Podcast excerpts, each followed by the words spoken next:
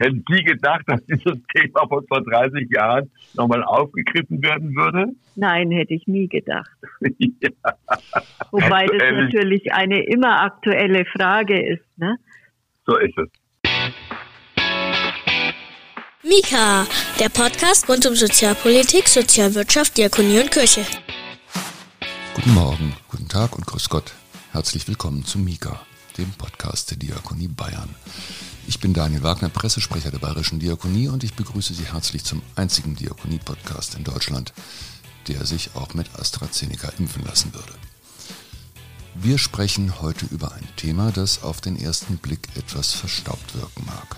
Denn warum um alles in der Welt soll man sich im März 2021, am 20. März um genau zu sein, mit einem Text eines bayerischen Kirchengremiums beschäftigen, der mittlerweile 30 Jahre alt ist?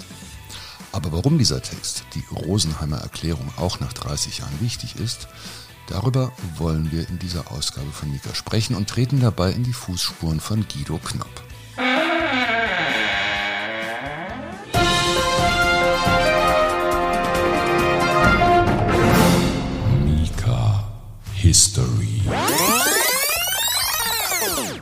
Um zu verstehen, warum dieser Text, die Rosenheimer Erklärung, überhaupt notwendig war, muss man sehr kurz und sehr vereinfacht erklärt noch etwas hinter den 11. April 1991, an dem der Text verabschiedet wurde, zurückgehen. Zum Beispiel in den Oktober 1990. Mit der Wiedervereinigung der vormals geteilten deutschen Staaten musste so einiges an Rechtsfragen harmonisiert werden, so auch die rechtlichen Rahmenbedingungen für den Schwangerschaftsabbruch.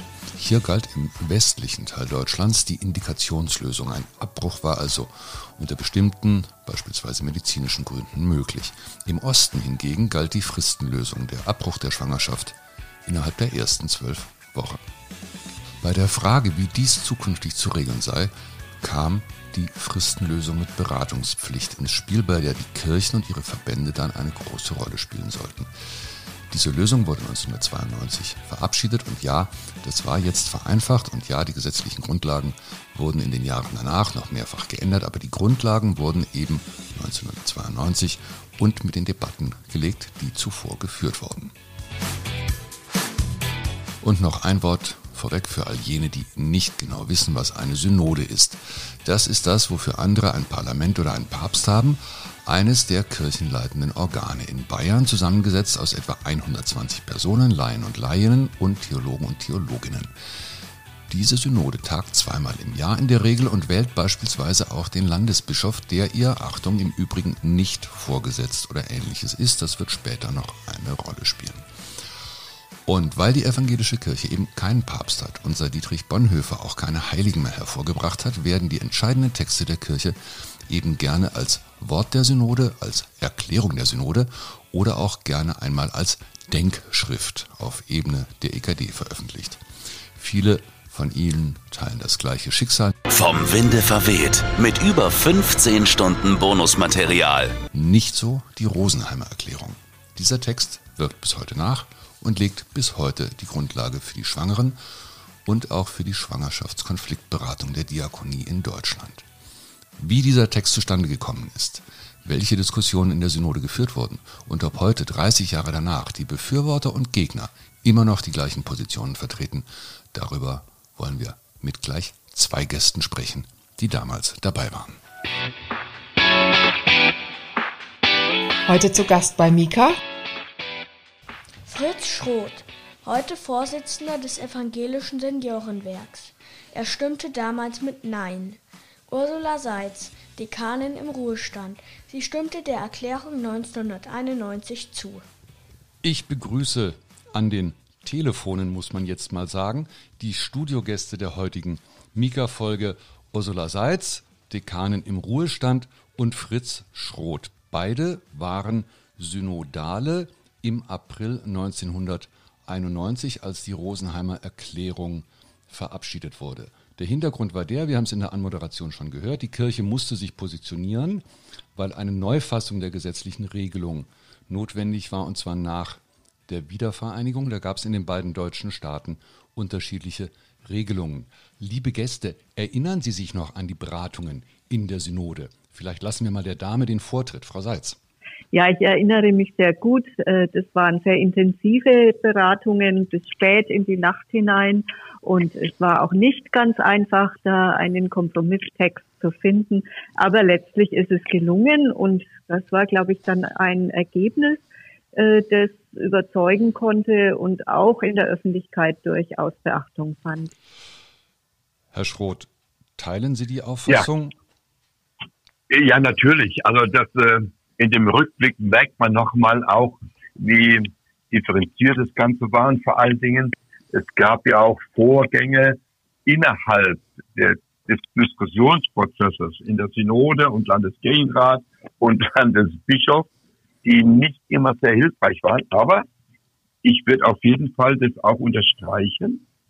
Ähm, dieser Wortfindungsprozess, will ich mal sagen, der verlief sowohl hinter die Kulissen wie im Plenum gründlich engagiert und für mich erstaunlich fair. Es gab natürlich auch äh, emotionale Äußerungen. Schlimm wurde es dann hinterher im Land. Über das, was hinterher im Land passiert ist, können wir nachher nochmal äh, sprechen. So eine Synode dauert ja in der Regel von Sonntagabend. Da findet dann ein Eröffnungsgottesdienst und der Empfang der Stadt statt. Und dann geht das Ganze bis Donnerstag.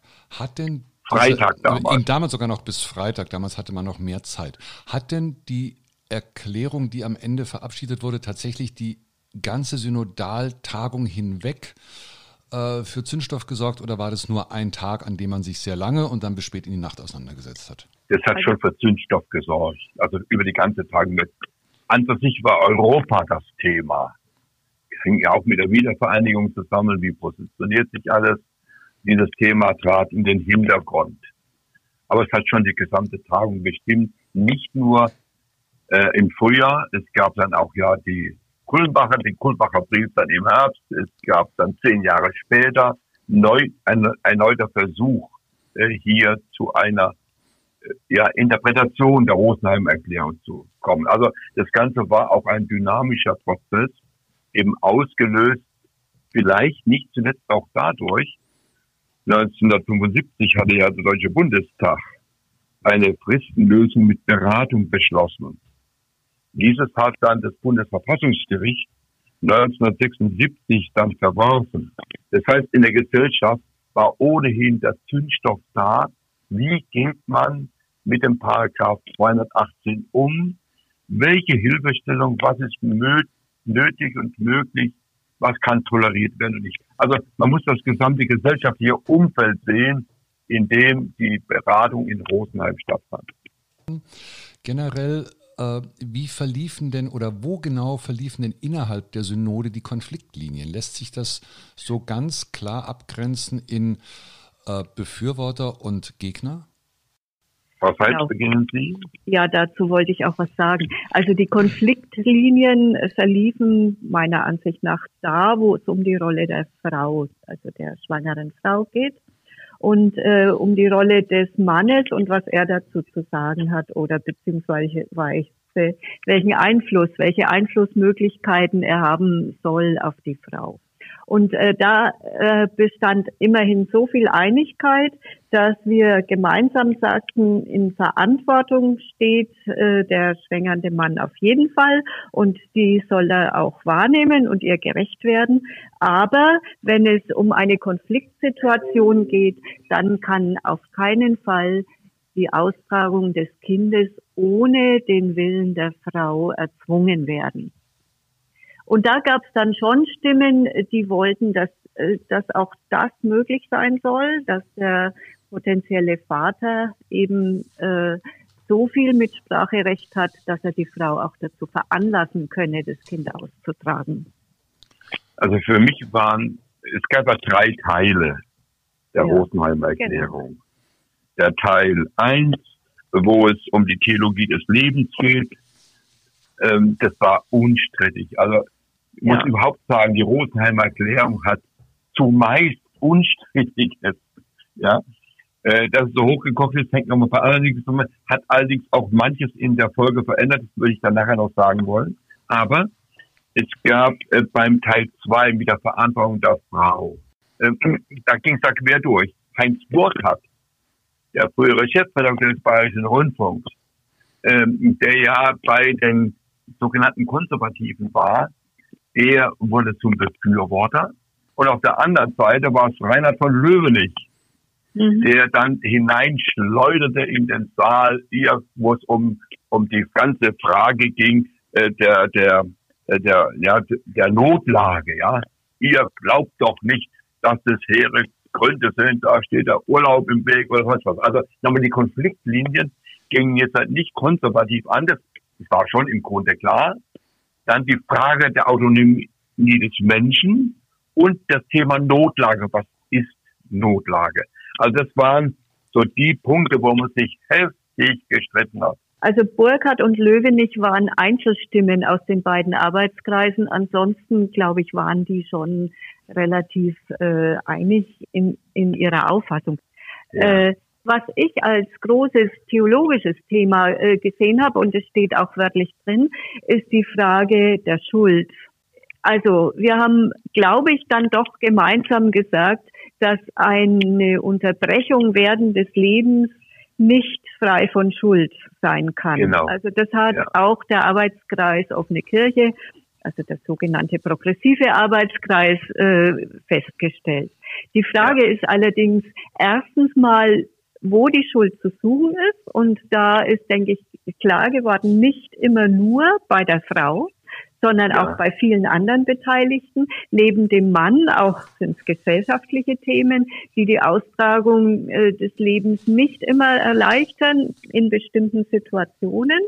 Und das Zweite äh, war dann eben, wie so eine Schuld, ähm, wie damit umgegangen werden soll. Ob sie jetzt strafrechtlich sanktioniert werden muss oder eben gerade nicht sondern äh, zwar festgestellt werden muss, dass es gewissensmäßig eine höchst problematische Sache ist, Leben zu unterbrechen, aber dass es kein strafrechtlich zu sanktionierender Vorgang sein darf. Und das war der große Unterschied auch zu, ja. äh, zu dem sogenannten konservativen Arbeitskreis, äh, weil da die Sorge bestand, wenn das nicht mehr strafrechtlich sanktioniert ist, dass dann eine Beliebigkeit eintritt.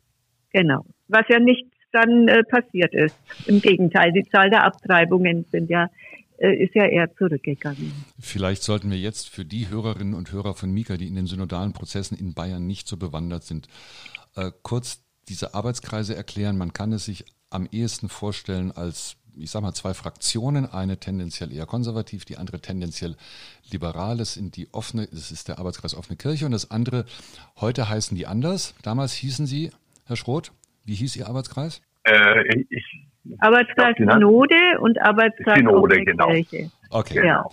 Aber schon das Wort Fraktionen, gegen das habe ich immer gekämpft. Ich denke mal, ich dachte und denke manchmal wie offene Kirche, ich bin halt ich.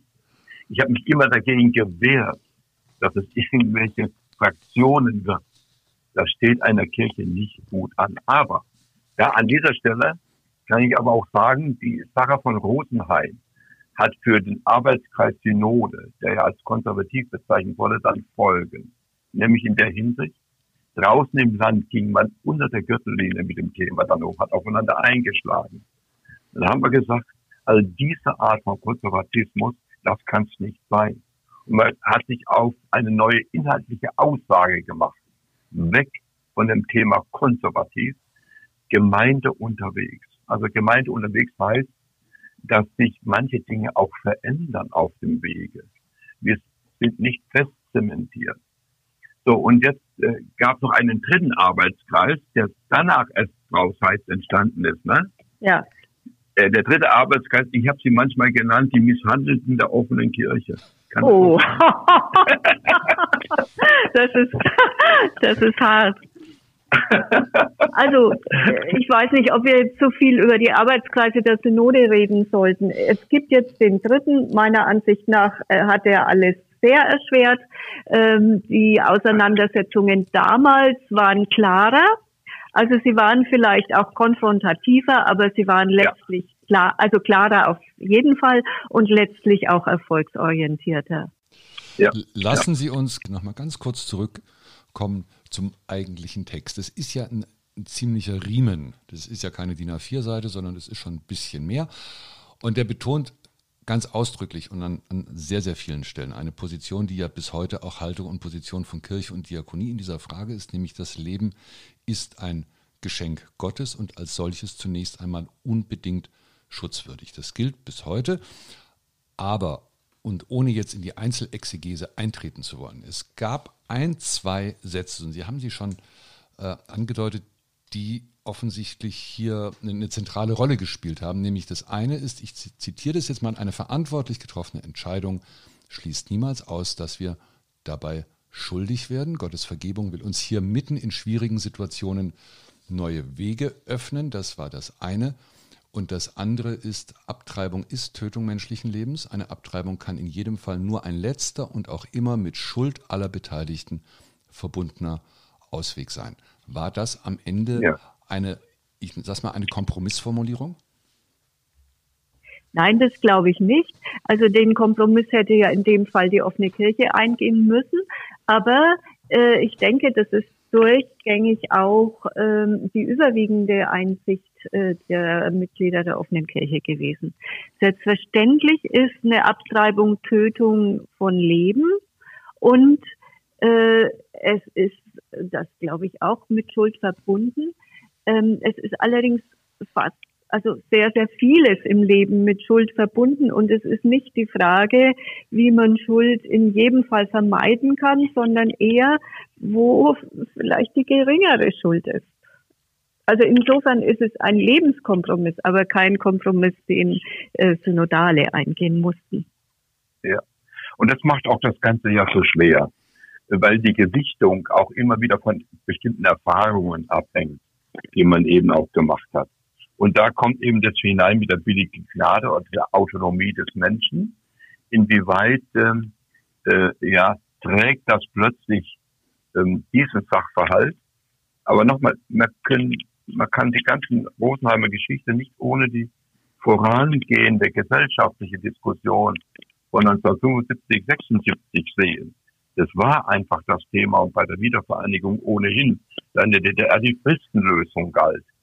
Und äh, die Rosenheimer Erklärung wurde schließlich dann auch im Bundestag und von den anderen Landeskirchen ja mit im Wesentlichen auch mit übernommen. Vielleicht noch etwas, was zur atmosphärischen Störung mit beigetragen hat. Erinnern Sie sich, Frau Seid, dass der Landesbischof Johannes Hansemann immer wieder Vorschläge gemacht hat, wie der Text äh, verändert werden solle und die offene Kirche hat sich darauf eingelassen. Ja. Äh, und nach der Abstimmung um halb zwei nachts tritt der Landesbischof ans Mikrofon und sagt, er trägt das nicht mit. Ja. Die Erklärung war das Ergebnis eines langen Prozesses und am Ende sagt der Landesbischof, er trägt sie nicht mit, er unterschreibt sie nicht. Ähm, das zeugt natürlich einerseits von den Konflikten innerhalb der Synode bei diesem Prozess. Auf der anderen Seite ist es natürlich auch eine, ein Beleg für die Qualität letztlich synodaler Arbeit, dass eine Erklärung zustande kommt gegen die Position des Landesbischofs. Ja, er das hat war nicht fair. Das er hat ja im Lauf der Beratungen wenig dazu gesagt, sondern immer genau. nur mal die geringen Verbesserungen, seiner Ansicht nach Verbesserungen, äh, eingebracht. Aber er hat nie gesagt, er wird äh, es nicht mittragen oder er wird es mittragen. Das hat er eben nie gesagt. Insofern wusste die Synode das bis zuletzt nicht, dass er am Schluss sagen würde, er trägt nicht mit.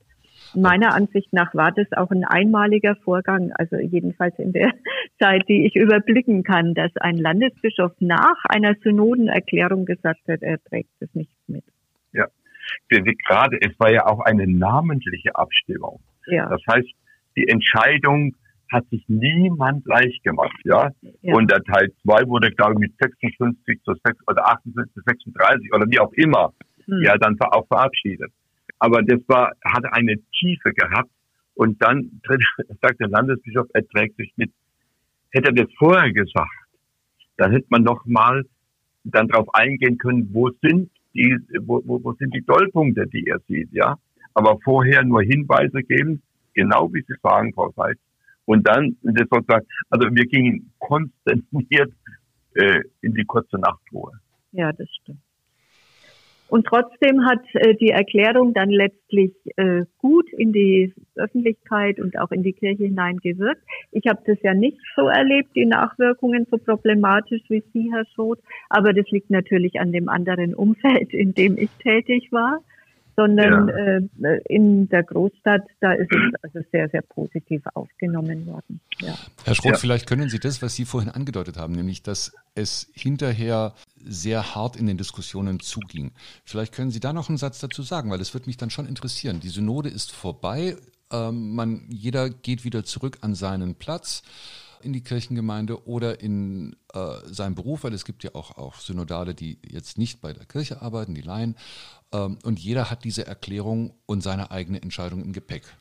Was gab es da für Reaktionen? Ja, also das, ja, das war, also das war unwahrscheinlich explosiv, was da im Land da vor sich ging. Es gab unzählige Veranstaltungen. Ähm, es im, im, äh, aus vielen Gemeinden kam äh, eine kam eine äh, ja eine Ab, nicht nur abweisende, sondern auch zum Teil widerliche äh, widerliche Äußerungen und äh, das Absprechen. Also, also es war wirklich schlimm. Ich hätte mir gewünscht, dass die Qualität der Diskussion in der im Plenarraum der Synode in Rosenheim, wenn das so übertragen worden wäre, aber das war im Land leider nicht so. Ja. Jetzt ja. will ich den ländlichen Raum nicht gegen den urbanen ausspielen, aber Frau Seitz, Sie sagten vorhin, bei Ihnen fielen die Reaktionen gemäßigter aus. Habe ich das richtig verstanden?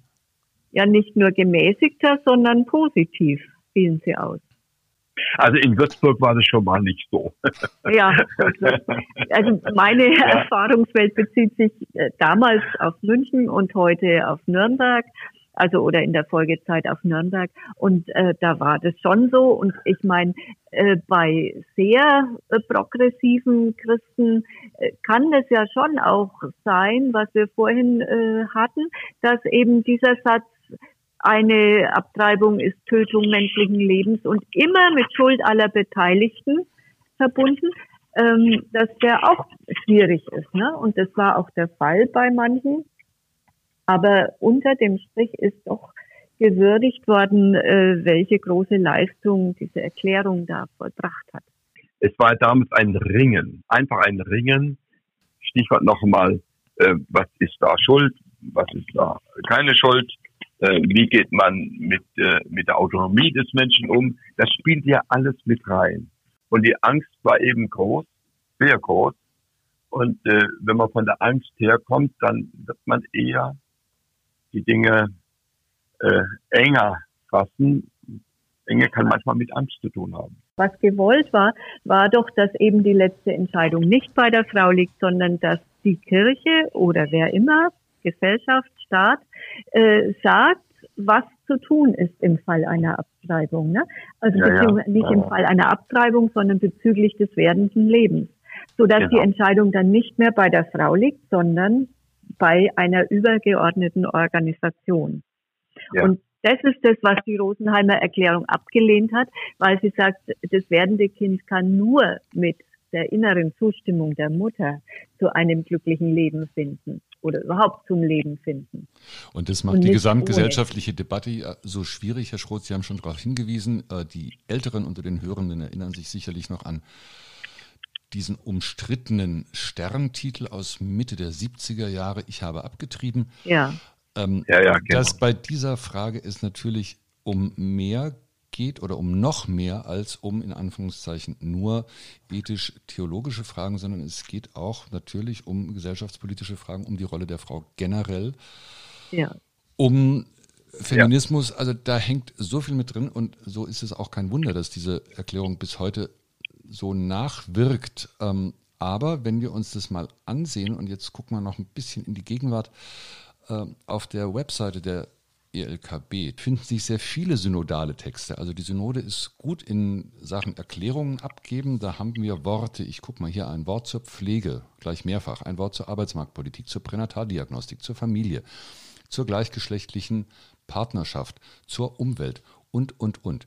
Kein einziger Text hat nach Rosenheim so eine Schlagkraft, so eine Bedeutung entwickelt wie Rosenheim. Wie kommt's? Hat es was mit der verlorenen Bedeutung von Kirche zu tun? Hat es mit den Themen zu tun? Die Diskussion selber in der Synode.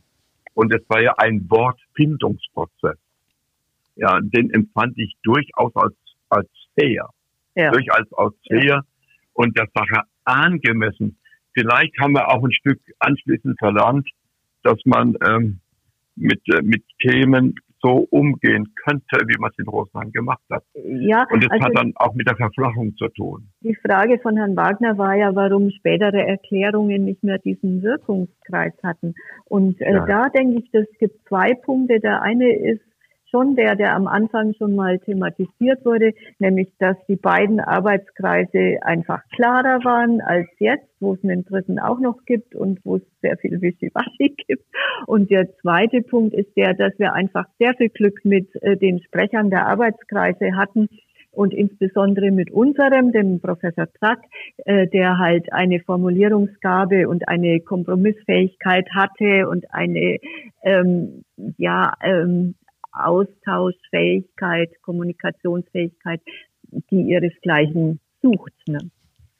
also da hat die Qualität in der Tat verloren. Ja. Das äh, kann ich Ihnen noch recht geben. Also heute ist es auch so, dass sich die drei Sprecher der Arbeitskreise äh, auch immer wieder zum Frühstück treffen. Das war damals nicht der Fall. Aber die, das, Ihrer Frage würde ich äh, nochmal auch dahingehend beantworten, Herr Wagner. Ich denke, auch die Bedeutung von Kirche hat abgenommen wenn Sie die Aussetzzahlen sehen, wenn Sie die Probleme sehen, die unsere katholische Kirche, wir sind ja alle in einem Boot, also wir können nicht sagen, die katholische Kirche, uns trifft das nicht so. Die Bedeutung von Kirche in der Gesellschaft hat gewaltig abgenommen. Das ist für mich eine, ein deut, deutlich erkennbar, deutlich erkennbar. Zum Abschluss eine Frage an Sie beide, bitte mit kurzer Antwort, Frau Seitz. Sie haben damals dafür gestimmt. Heute, 30 Jahre später? Würde ich auch noch dafür stimmen. Herr Schroth, Sie waren damals dagegen? Ja. Und heute? Und aus damaliger Sicht, und damals recht heute sage ich, ist doch ein gutes Papier. Also die Frage ist, wie interpretieren wir es und vor allen Dingen, welchen Nutzen können wir heute aus der Rosenheimer Erklärung ziehen für die Gegenwart? Äh, ob das nun die Lebensproblematik, also Abtreibung ist, aber auch wie man miteinander umgeht. Das ist schon eine ganz, ja, darum ist es nicht schlecht, dass Sie dieses Thema lieber Wagner aufgegriffen haben. Dann halten wir zum Abschluss dieser Sendung fest, Rosenheim bleibt wichtig. Rosenheim, das muss man aber auch sagen, bleibt nach wie vor auch für viele Stein des Anstoßes. Die Diskussion über diesen Text und über die Haltung der Kirche zu dieser Frage wird sicherlich weitergehen. Wir hoffen, dass sie so versöhnlich und so wertschätzend geschieht, wie das heute bei Mika der Fall war. Ich darf mich ganz herzlich bei Ihnen beiden bedanken für die Zeit und für den Einblick in ein historisches und aktuelles Thema. Alles Gute für Sie beide. Vielen Dank. Vielen Dank. Ja, Dankeschön. Vielen Dank. Mika, der Podcast der Diakonie in Bayern. Wenn Sie jetzt mehr zur Rosenheimer Erklärung wissen wollen, wir verlinken dazu in den Show Notes und dort finden Sie auch Links zur Frühjahrssammlung der Diakonie in Bayern. Die ist jetzt zwar vorbei, hat sich aber auch mit dem Thema der Schwangerschaftsberatung befasst. Spenden sind immer noch möglich. Wir freuen uns und danken sehr. Jetzt gibt es Häppchen. Häppchen haben wir für Sie heute keine. Nur ein kleiner Hinweis in eigener Sache. Wer hätte das gedacht? Wir jedenfalls nicht, aber ein Blick in den Kalender zeigt uns, vor einem Jahr ging die erste Ausgabe von Mika, dem Podcast der Diakonie Bayern, online. Damals mit Ulrich Lilie, dem Präsidenten der Diakonie Deutschland, und nachzuhören ist diese und bis heute übrigens die meistgehörte Folge von Mika, wie alle anderen in ihrem Podcatcher. Mittlerweile sind wir bei Folge 32 angelangt, das sagt zumindest unser System, und bei einer Abonnentenzahl im deutlich vierstelligen Bereich. Auch darüber freuen wir uns. Vielen Dank. Sollten Sie an der heutigen Sendung etwas vermisst haben oder einen Aspekt nachtragen wollen, lassen Sie es uns bitte wissen unter podcast.diakonie-bayern.de oder über die anderen sozialen Medien. Ich bin Daniel Wagner, Pressesprecher der Diakonie Bayern. Ariel Döhler hat wie immer unsere Gäste angekündigt. Ich bedanke mich für Ihr Interesse, wünsche Ihnen schon jetzt frohe Ostern und freue mich auf die kommenden Ausgaben von Mika History, Wicherns Visionen und in der Woche darauf Lös Lösung. Bleiben Sie stark, bleiben Sie gesund, retten Sie die Welt. Mika ist eine Produktion des Diakonischen Werkes Bayern. Mehr über Mika und die Diakonie in Bayern finden Sie im Internet unter www.diakonie-bayern.de slash podcast.